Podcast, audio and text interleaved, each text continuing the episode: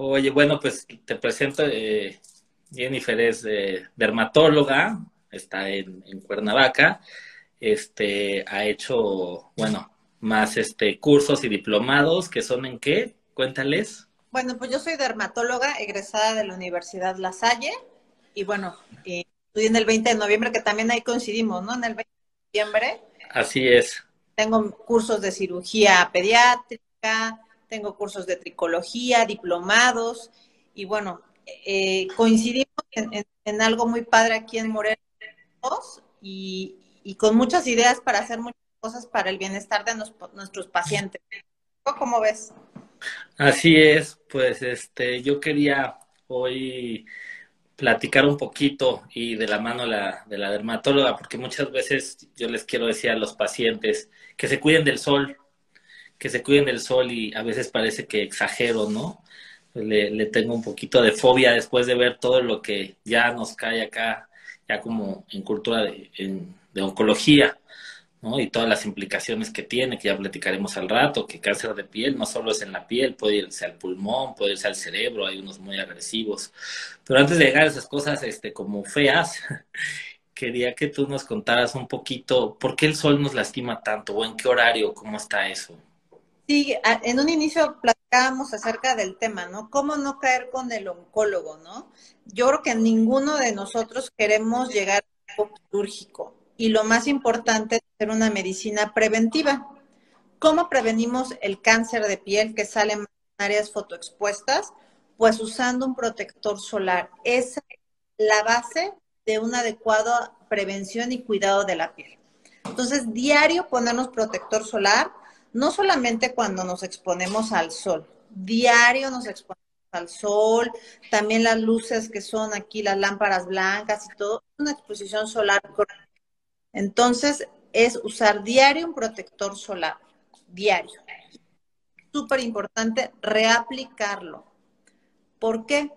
Porque vas viendo eh, sudas, se va acabando su efecto de protección entonces debemos de replicarlo cada tres a cuatro horas. Ok, y o sea, tú recomiendas que saliendo de bañar nos apliquemos el, bloqueador o qué momento sería la primera aplicación? Ahí va a depender mucho del tipo de piel, ¿no? Pero si te bañas, te lavas la cara, hay gente que requiere utilizar crema, se pondría su crema, su humectante, después el protector solar y después las que se maquillan, su maquillaje. Y ya a partir de ahí lo reaplicamos encima del maquillaje, ¿no? La duda de todas, es que tengo la cara sucia, ¿me lo reaplico? Sí, te lavas las manos y te lo reaplicas. Y actualmente hay tantas novedades que también hay brochas con protector solar que no necesitas ensuciarte ni estarte tocando ahorita las manos con este tema del COVID que está también. Entonces, hay, hay formas muy sencillas de reaplicar el protector solar también, ¿no? Hacerlo más amigable para todos, en spray, en brochas, para los niños, también para que se les facilite y hacerlo de una manera que sea como ya un hábito para los chiquitos. Y este, a partir de qué este factor de protección eh, sugieres o es igual para todos? No. Eh, factor de protección realmente ya debería solamente existir 50 y 30. Había factor 100. Y no hay mucha diferencia entre un factor 100 de protección a un factor 50. Factor 50 es para los fototipos que les decimos claros, ojo verde, pelirrojos, rubios, y la mayoría de la población, pues con un, un factor 30 es suficiente, ¿sí? Pero reaplicar, ¿sale? Yo, por ejemplo, con un factor 30 estoy soldada, tú también con un factor 30 está bien, yo tengo ojos verdes. Ah, ¿No cierto? ok, y este, y el sol, o sea, ¿hay forma todavía de tomar el sol? O sea, ¿tú crees que ahorita es recomendable salir y tomar el sol en el día o si estamos en la playa? No, la verdad es que eh, las horas donde hay que evitar la exposición solar, donde el, sol, el, daño solar es más agresivo, es de 10 de la mañana a 4 de la tarde. ¿no? Entonces podemos hacer actividades como salir a caminar, como jugar tenis, como hacer el día a día, pues temprano, o después de las 4 de la tarde, que no vamos a tener tanto daño. Eso de, de tomar el sol de una manera sana, pues la verdad, no. Una, nos envejecemos, nos manchamos, ¿no? Lo, viejo se nos ve en las manchas, en las arrugas, y el sol hace esto. Y la segunda, pues el cáncer de piel, o sea que ahorita, eh, pues lo que hay que prevenir. ¿no? Entonces, esas, esas asoleadas de fines de semana donde se ampollan, es un factor de riesgo, ¿eh? Entonces, no hay como asolearse de una manera sana, ¿no? Mejor si quieren agarrar un buen bronceado, hay cremas para, para eso, ¿sí? Para agarrar un tono bonito gradualmente y se les vean las piernas bronceadas. Y mucha gente me dice, pero es que yo leí que el sol es indispensable para la vitamina D3 porque la piel la produce. ¿Cómo, cómo manejamos eso, esto ahora? Lo platicábamos, ¿no? Realmente lo que es la dieta, híjole, ¿no? No alcanzamos a cubrir esta, esta, estos niveles de vitamina D. Siempre eh, comentabas hasta un porcentaje, ¿no? De la población que tiene un, déficit de vitamina D y está subdiagnosticado, ¿no?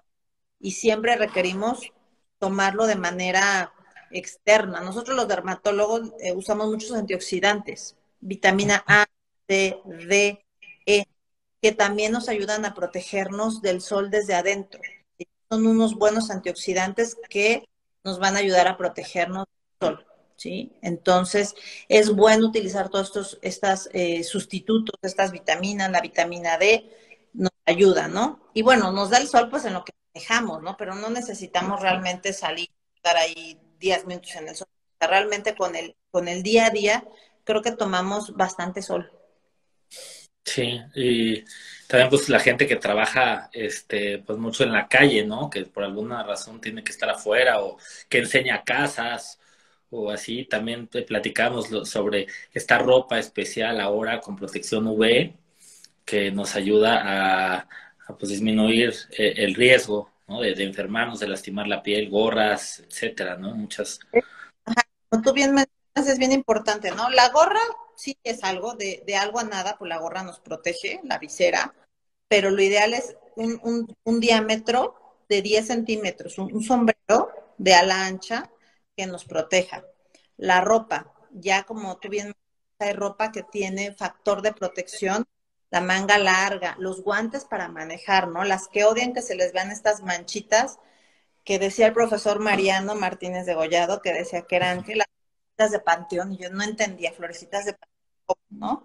Bueno, pues conforme vamos envejeciendo, vamos teniendo estas manchas y pues el usar guantes para manejar, el usar protector solar, evita tener esto, ya cuando llegan con todas las manos manchadas, pues ya requieren otros tratamientos láseres o tratamientos para eliminar manchas, peelings.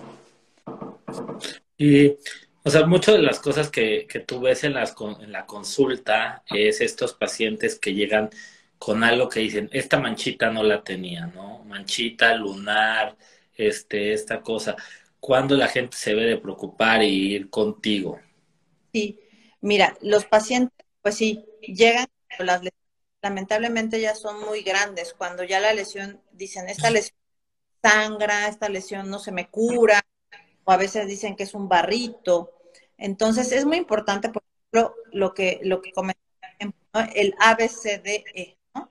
Cuando vean un lunar, una, lesión que empieza a ser asimétrica, o sea, si yo tengo un lunar y lo parto y todas las rebanadas del pastel son igual, eso habla de bueno, ¿no?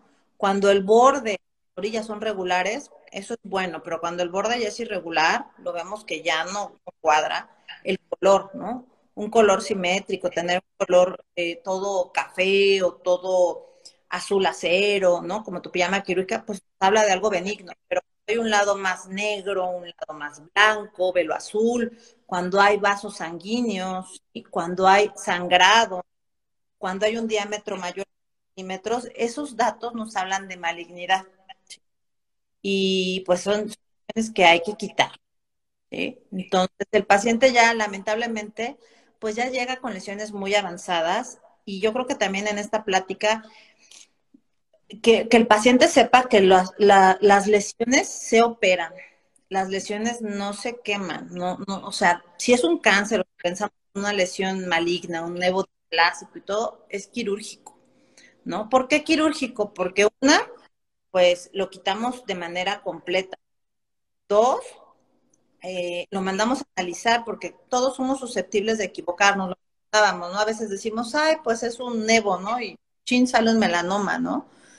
Y cosmética, el paciente quede contento, ¿no? No es lo mismo quemar una lesión y dejar una depresión, un hoyo, a hacerlo de una manera armónica que, que se disimule con una arruga.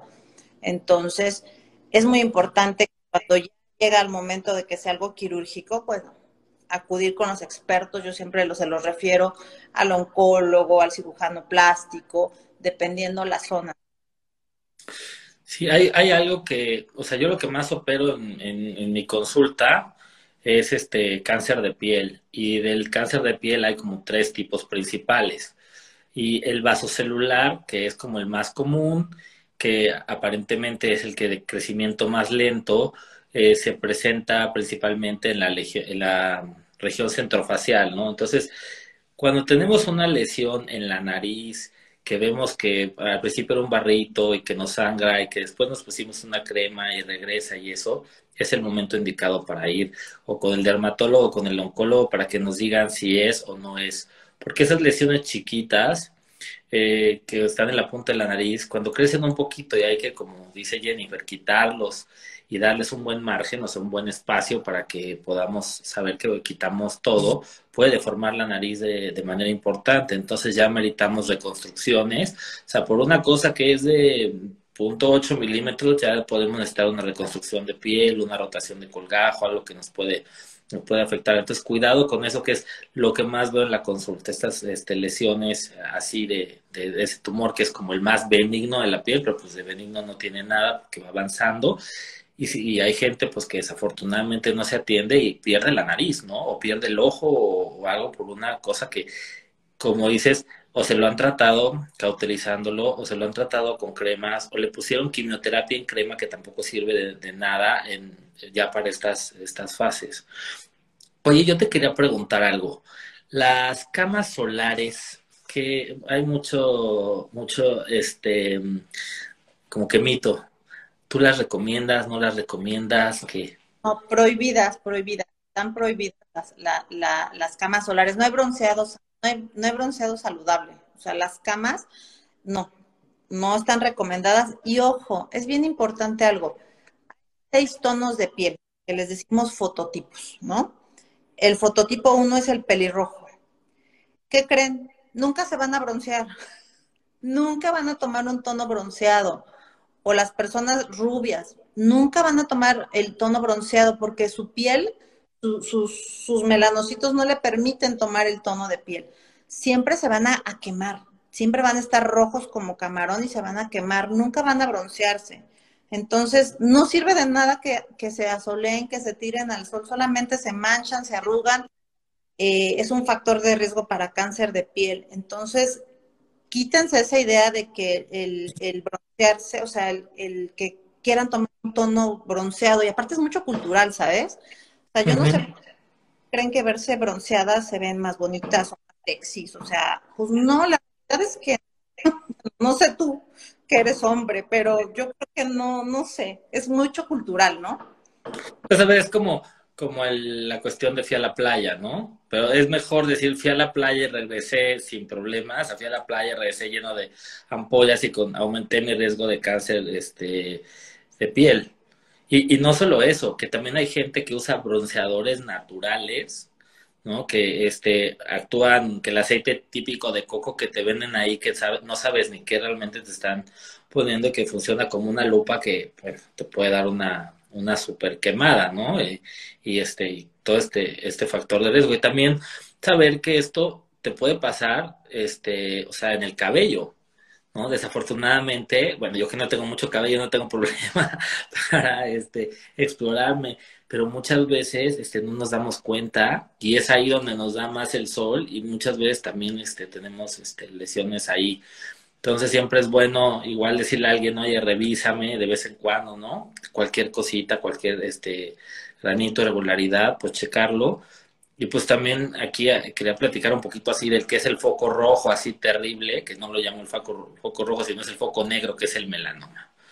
O el melanoma es un cáncer este, de piel que es muy agresivo, muy agresivo. Estoy hablando de que una lesión tal vez de menos de un centímetro puede ser que ya tengamos este, células malas en el, en el cerebro, ¿no? en el pulmón. Es muy difícil de controlar cuando, eh, o sea, es fácil que se vaya a otros lados y ya que se fue a otros lados, pues se vuelve incurable. Entonces... Por ejemplo, el primer sitio de presentación, por ejemplo, decíamos el, el vaso celular, el cáncer más de piel sale en áreas fotoexpuestas, sale en la cara. El melanoma en México, el primer sitio es, es pies, es extremidades inferiores. Y ya llegan los pacientes, yo que trabajé en institución, llegan los pacientes con lesiones enormes, enormes que las diagnosticaron como verrugas o como úlceras o como otras cosas. Y, tú bien sabes que eso es pues casi amputación de la extremidad, o sea, o, lesiones líneas, eh, líneas también anchas que también eh, requieren tratamiento oportuno porque también si no es amputar el dedo, ¿no? Si el melanoma como dices, es, de miedo, ¿no? No es el punto rojo, es el punto negro. Oye, ¿y el hellish? Ajá. eso también me preguntan mucho. Les digo, bueno, vayan con la dermatóloga. El, ¿hay, ¿Hay factor de riesgo por el hellish?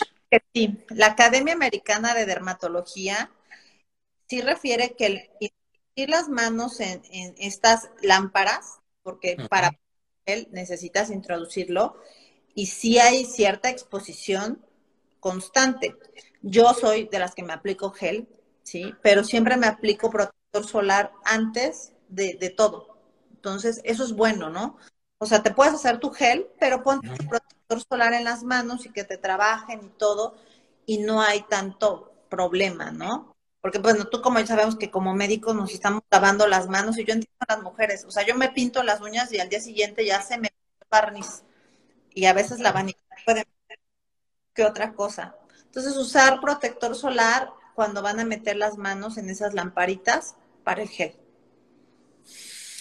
Ok, y algo que también quería comentar y que muchas veces eh, pasa con los, con los dermatólogos es que un dermatólogo le llega una lesión, vamos a poner ejemplo, un vaso celular de nariz, un, lunar, y lo quita. El, muchas veces el trabajo del dermatólogo es hacer el diagnóstico. Entonces luego el paciente llega enojado porque el dermatólogo no se lo quitó completo. Y quiero decirles que eso no está, o sea, la realidad es que está bien hecho eso. O sea, eh, con una lesión sospechosa, lo que necesitamos es saber qué es. A ver, ni siquiera lo tengo que quitar todo, con quitar una parte ya, para que tengamos ya un plan después, este, oncología, oncología plástica, eh, mucho de esto también está involucrado el cirujano plástico en estos tratamientos para podernos ayudar a ver, a veces son injertos los que se tienen que tomar, eh, o sea, son, es todo, toda una ciencia, ¿no? Es un equipo ahí multidisciplinario.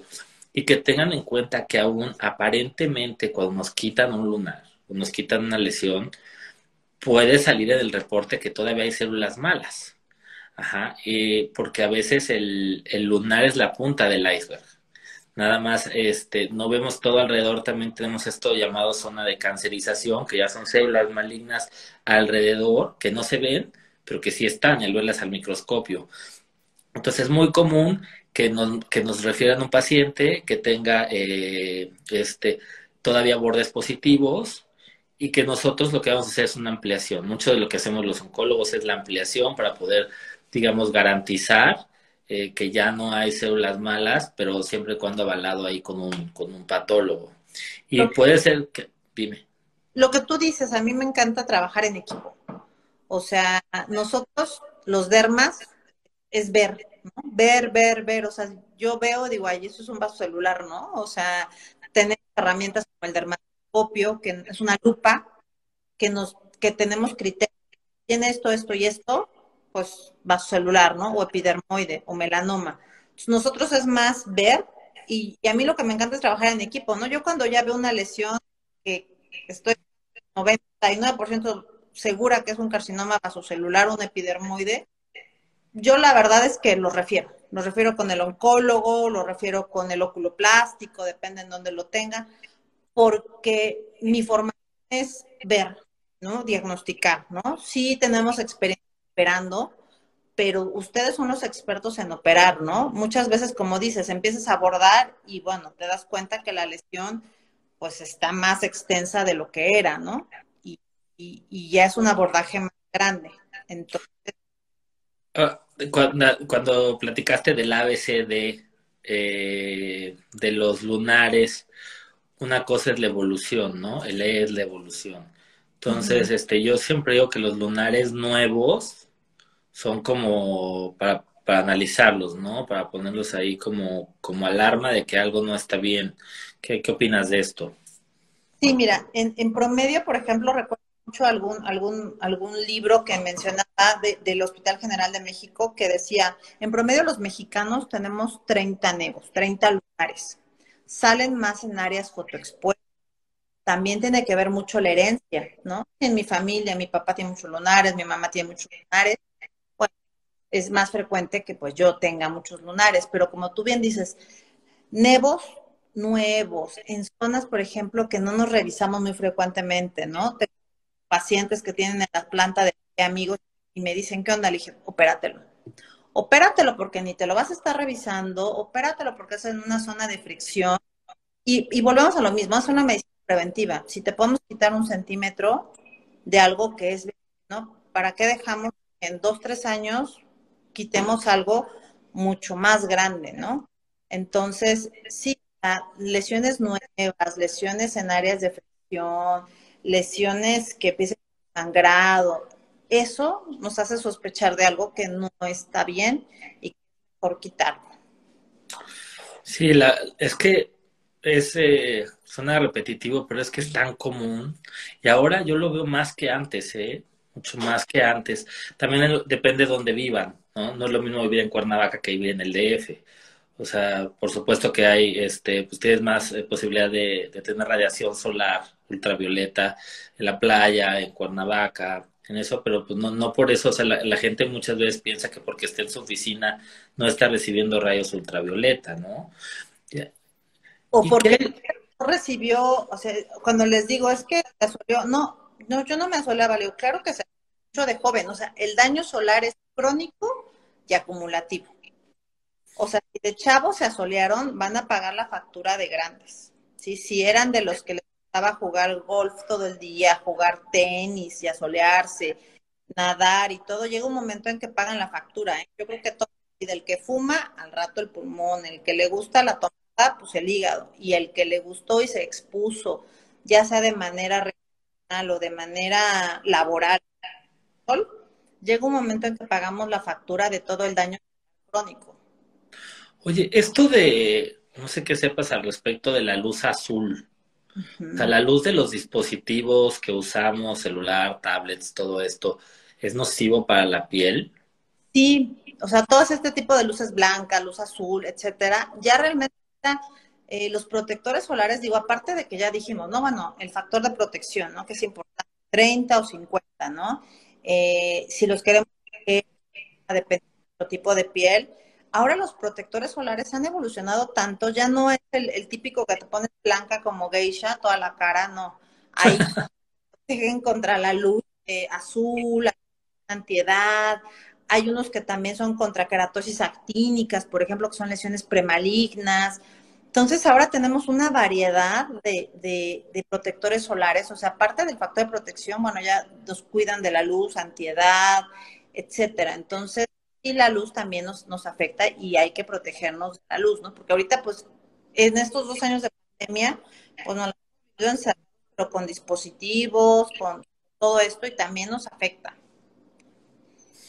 Sí, yo te digo, yo sé que este tú manejas como que un, unas cremas en general, ¿no? Una línea super pro y que ha sido, digo, no solo porque ni te paguen dinero ni mucho menos, ¿no? Sino porque te gusta mucho este, ofrecer este tipo de cosas. Pero si yo te dijera para la población general, o sea, este, una, una persona normal que tal vez no va al dermatólogo tanto por este, ni por necesidad ni por este estética, sino simplemente qué bloqueador sería algo bueno. ¿Cuál recomendarías?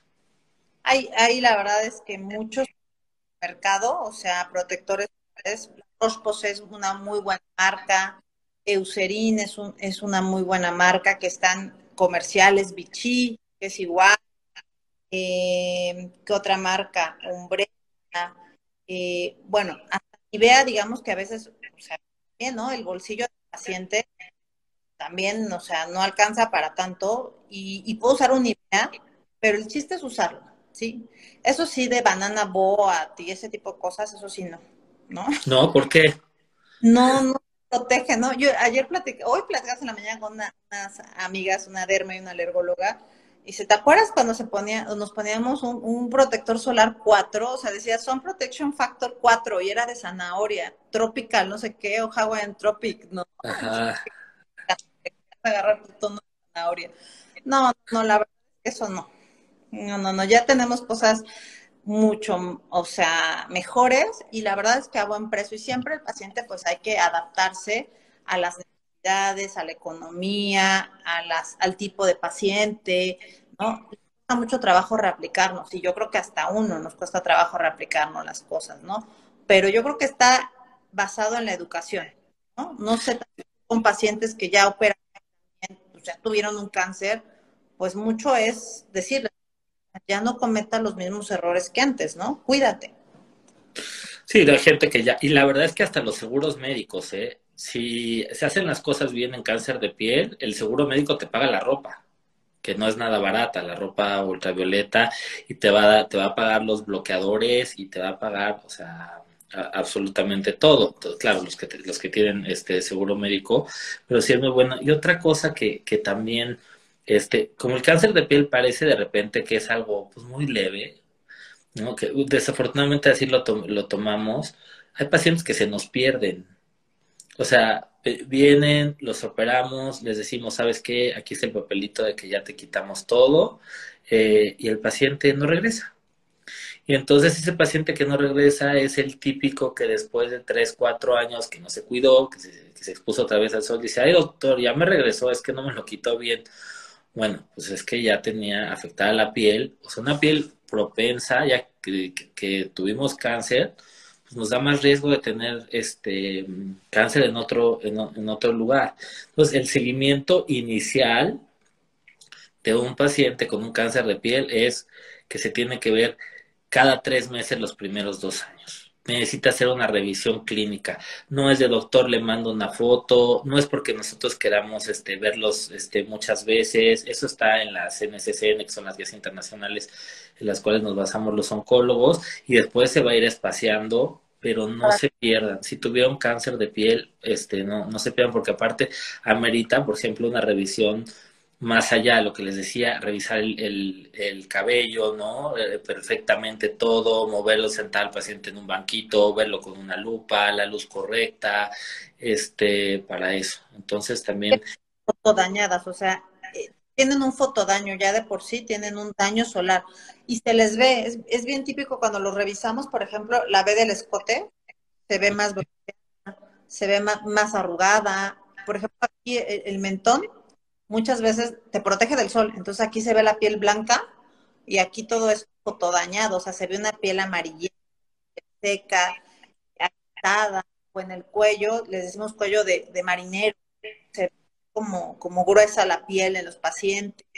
Los hombres que no, o sea, que tienen, por ejemplo, pues, o sea, alopecias, pues no tienen el pelo que les proteja, ¿no? Entonces se dañan más, las orejas, por ejemplo, ponerse protector, los hombres ponerse protector en las orejas, las mujeres pues traemos el cabello y, nos cuida, el, cuello pues también nos protege, pero los hombres la nuca, las orejas, ¿no? Los brazos cuando manejan y hasta se ven, de un lado se ven más bronceados que del otro, ¿no? Entonces, pues ponerse protector solar, ¿no? O, en, en las manos. Yo a veces les digo, bueno, aunque sea guantes de los de ejercicio, de estos oscuros que no tienen dedos, pero póntelo, o sea, te protege algo y si te pones protector solar, pues mucho mejor, ¿no? Estás, que está maneje y maneje. Todo ese, ese daño solar crónico, pues no, no, no, no ayuda, ¿no? Ahorita alguien preguntaba si el helioquer en cápsulas eh, es útil para foto, eh, protegerte. Si es bueno el helioquer, tiene una sustancia, un helecho, y, te, y se ha demostrado que te protege del sol, se utiliza para pacientes hasta con mismo, pacientes con vitiligo, y sí sirven todos esos antioxidantes para protegerte del sol, el helioquer, las cápsulas. Son caras, ¿no? No, no, no, no sé muy bien qué tan caras sean, pero pues decíamos vitamina D, antioxidantes, o sea, hay otras Oye, y una pregunta, es que a mí me preguntan muchas cosas de mujeres que luego no sé contestar y me parece padre poderlas hablar con alguien como tú. ¿El Botox y el cáncer de piel tienen alguna asociación? Nada que ver una con la otra. O sea, si tienes cáncer de piel es porque tienes ciertos factores de riesgo, viste al sol y todo, y pudiste haber tenido cáncer de piel, aquí el doctor les pudo quitar el cáncer de piel, después les podemos aplicar Botox y no hay ningún problema. O sea, o sea que sí, o sea, con seguridad, después de que ya el oncólogo dice se quitó por completo, no nos va a aumentar el, el riesgo. No, no, porque el Botox actúa en el músculo, ¿sí? Bloquea la acción eh, nerviosa, entonces nada más actúa en el músculo, ¿no? Eh, yo creo que son raros los carcinomas vasocelulares que llegan al músculo, ¿no? Realmente, pues es a la dermis, ¿no? Están muy, muy avanzados. Ajá, o sea, lo epidermis, ya mucho dermis, y, y el Botox es intramuscular.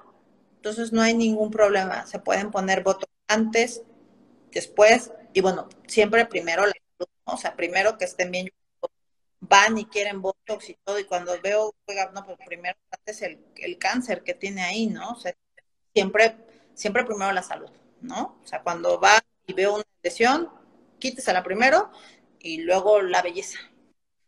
Porque hablando de eso, justo te, te comenté de un caso, ¿no? Que, que me gustaría aquí este, decirlo, de pacientes que les aplicaron Botox, ajá, y que resulta que este, se les hicieron nódulos después, ¿no? Entonces me dices que esos no, no son nódulos, que más bien pueden ser este, que les pusieron otra cosa, ¿no? Yo creo que sí, porque el Botox no te deja, no, seguramente les pusieron ácido hialurónico, les pusieron algún tipo de relleno y se hicieron nódulos, porque el Botox que te deje un nódulo ahí, yo creo que les pusieron otras cosas. Hay gente que pone hasta minerales para rellenar. Entonces, hay ojo que te ponen. Entonces, eso es a lo que, a lo que iba, ¿no? O sea, que no es normal que el Botox te genere ahí una bolita tipo canica. Entonces, eh, en dado caso, este, pues hay que ir al oncólogo, al dermatólogo, con otro dermatólogo, ¿no? Este, si les dicen que fue por eso, porque ahí se puede estar enmascarando este algo, ¿no? Rellenos, a veces les ponen como rellenos, ¿no? Que ustedes dicen y, y eso es lo que puede, lo que puede generar, pero si no, no este, como asustarse mucho, porque ya he tenido eh, más de un caso, que llegan aquí, es que con antecedente que pusieron Botox, relleno, lo que sea, que ellos creen que fue Botox, y tienen los nódulos y bien muy asustados, ¿no? Porque ya alguien les dijo que es cáncer de piel. ¿Y se los quitas? lo que hacemos es, o sea, primero pido un ultrasonido. Pido un ultrasonido y el ultrasonido me guía para ver este que, o sea, la profundidad y normalmente me lo reportan como cuerpo extraño. Si el paciente no está muy molesto con eso, eh, y solo es el susto, se lo dejo en observación, ¿no? Vamos a verlo en tres meses. Si en tres meses no creció nada, bueno, podemos hacer un plan para que el paciente ya se esté autoexplorando y en dado caso de un cambio, así siempre y cuando consideremos que justo tenga que ver donde le pusieron este el, tratamiento este, y, y, ya. Y, y, pues muchas, muchas personas, y la verdad es que yo este, lo, lo, lo vivo así si tú tienes una bola, quítatela. O sea, no es normal tener una bola, ¿no? Y, es que te dicen, es que es una bola benigna, es que es una bola de grasa, es que es una... Pero ¿cómo sabes? O sea, ¿quién la vio al microscopio? Y luego también lo que, lo que muchas veces explico es que pues una bola buena puede tener bolitas malas adentro. Sí, por eso la clínica siempre como que la clínica mata todo y como dices, bueno, pues esta bola pues no me checa que, que, no, no tengo ojos ojos de microscopio para ver si realmente es buena o mala, ¿no? O sea, mentiríamos. Hay, hay una cosa que, que sí quería aclarar, porque hay eh, algunos casos limitados, pero que sí se pueden tratar con radioterapia. ¿Ok? O sea, directo un carcinoma este, celular, por ejemplo, algunos tipos de tumores por la zona en donde estén o, lo que sea, se puede ofrecer, está justificado, está en las guías, tratarlos con radioterapia. Eso por si alguien dice, es que pues, a mí me están diciendo aquí que solo eso se opera, ¿no? Hay ciertos casos para eso. Y también a veces eh, hacemos un tratamiento y el, eh, el margen nos quedó, o sea, el espacio donde cortamos todavía, hay, muchas células este, malas pegaditas a donde cortamos, la radioterapia nos puede ayudar, o sea, dar un boost que no, nos esterilice la zona. Entonces también se usa y también alguien podría decir, bueno, este, es que yo escuché que a fulanito a mí me dieron quimioterapia en cáncer de piel. Eh, el melanoma sí, o sea, los melanomas, que es el tumor este agresivo, eh, que se va a otros lados, sí amerita algunas veces este, quimioterapia, desafortunadamente. Hay quimioterapias muy específicas para él, con relativamente buenos resultados pero este son, es, es, lo menos, ¿no? Y en el inter, entre el vaso celular, que es el que hemos estado hablando, que es el como el de la piel que se ve más este más fácil, que no este se ve como digamos un granito al principio y va creciendo, hay otro que es el carcinoma epidermoide. El epidermoide afortunadamente no es tan común, pero son tumores eh, este, en la piel que normalmente este, abren la piel, que sangran, que son duros y que no, es el paciente que nos llega, eh, que ya lo vieron médicos generales, que le dieron X tratamiento, que a veces lo vio el dermatólogo, ¿no? Y, y esos hay que tener cuidado porque se van a los ganglios linfáticos. Entonces, un, un tumor de, de piel epidermoide, independientemente del tamaño y en la cara, hay que pensar si no hay problema en los ganglios. Muchas veces necesitamos quitarle los ganglios del cuello hasta un músculo del cuello, es este, o sea, son cirugías muy grandes, mucho más aparatosas que la lesión. Entonces, para evitar el, caer en esta en estas cosas este, de tratamientos tan fuertes, radio, quimio, todo, la base es pues, este, esta prevención. La vitamina D3 yo la recomiendo en 5.000 unidades. Hay gente que da más. Por supuesto que si alguien tiene deficiencia, se tienen que dar dosis a veces intravenosa la vitamina D3 nos sube las, este, las defensas, ¿no? Es, eh, o sea, hace muchas cosas, pero nos aumenta las defensas de la piel, la inmunidad innata, que es con lo primero que se, se, este, se enfrenta a un virus, bacteria, hongo, lo que nos, este, nos quiera atacar.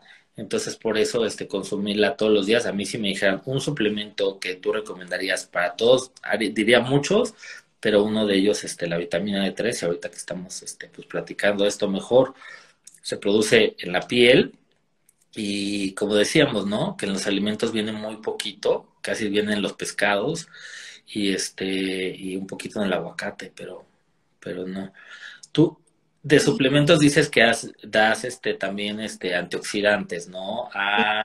y también este el, el, efluvio, la caída del cabello, se ha visto mucho que está bajo los niveles de vitamina.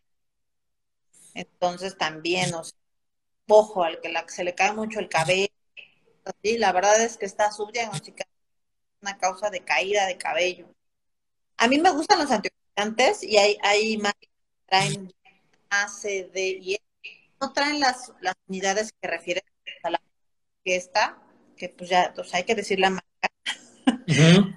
Buena y trae la verdad que bastantes unidades, ¿no? Aquí está el comercial, amigo, ya. Sí, bueno, pues es que llevamos, llevamos este tiempo diseñando vitamina D3 para pacientes oncológicos y bueno, ahorita se, se unió de maravilla porque pues, la piel es la que produce la vitamina D3. Un tercio de las personas tenemos este, deficiencia de vitamina D3, sobre todo porque pues, no nos exponemos adecuadamente al sol y ya no es muy seguro este, exponerse al sol. En Europa es este, de ley como parte del check-up el vitamina D3, porque pues allá tienen inviernos muy prolongados, donde si no hay nada de este de luz solar y ahora sobre todo con COVID se vio la deficiencia tan importante que hay en, la población y cómo sí hay estudios que los que tuvieron mejores niveles de vitamina D3 este, les iba mejor en pronóstico, ¿no? Entonces, este sí, definitivamente. Por ahí alguien preguntó, digo, que no es el tema de hoy, pero preguntaba del hidroquinón las manchas. A mí la verdad es que me gusta usar pero máximo tres meses. Y ya después también ahora hay otros despigmentantes mm, diferentes que actúan pero también siempre acompañado de la hidroquinona, utilizar protector solar, porque las manchas por paño y por melanina tampoco se quitan así de la nada, ¿no? Mira, Antioxidantes de la marca Holisticer. Ahí les, les vamos a dejar el, link. Este es eh, una, una marca que son suplementos mexicanos, pero este de muy alta calidad, ¿no? Lo, mejor que hay ahorita en, en el país para, para suplementos y sobre todo vitamina D3. Sí, y bueno, lo estamos usando, bueno, aquí en oncología, los para, para caída de cabello, para rubios, para mejorar lo de la piel y todo, y entonces, pues está bastante bueno para que le pongas ahí, ¿no? El, el link y lo busquen los pacientes, ¿no? Sí, claro. Pues me encantó platicar contigo. Creo que se rescatan cosas importantes.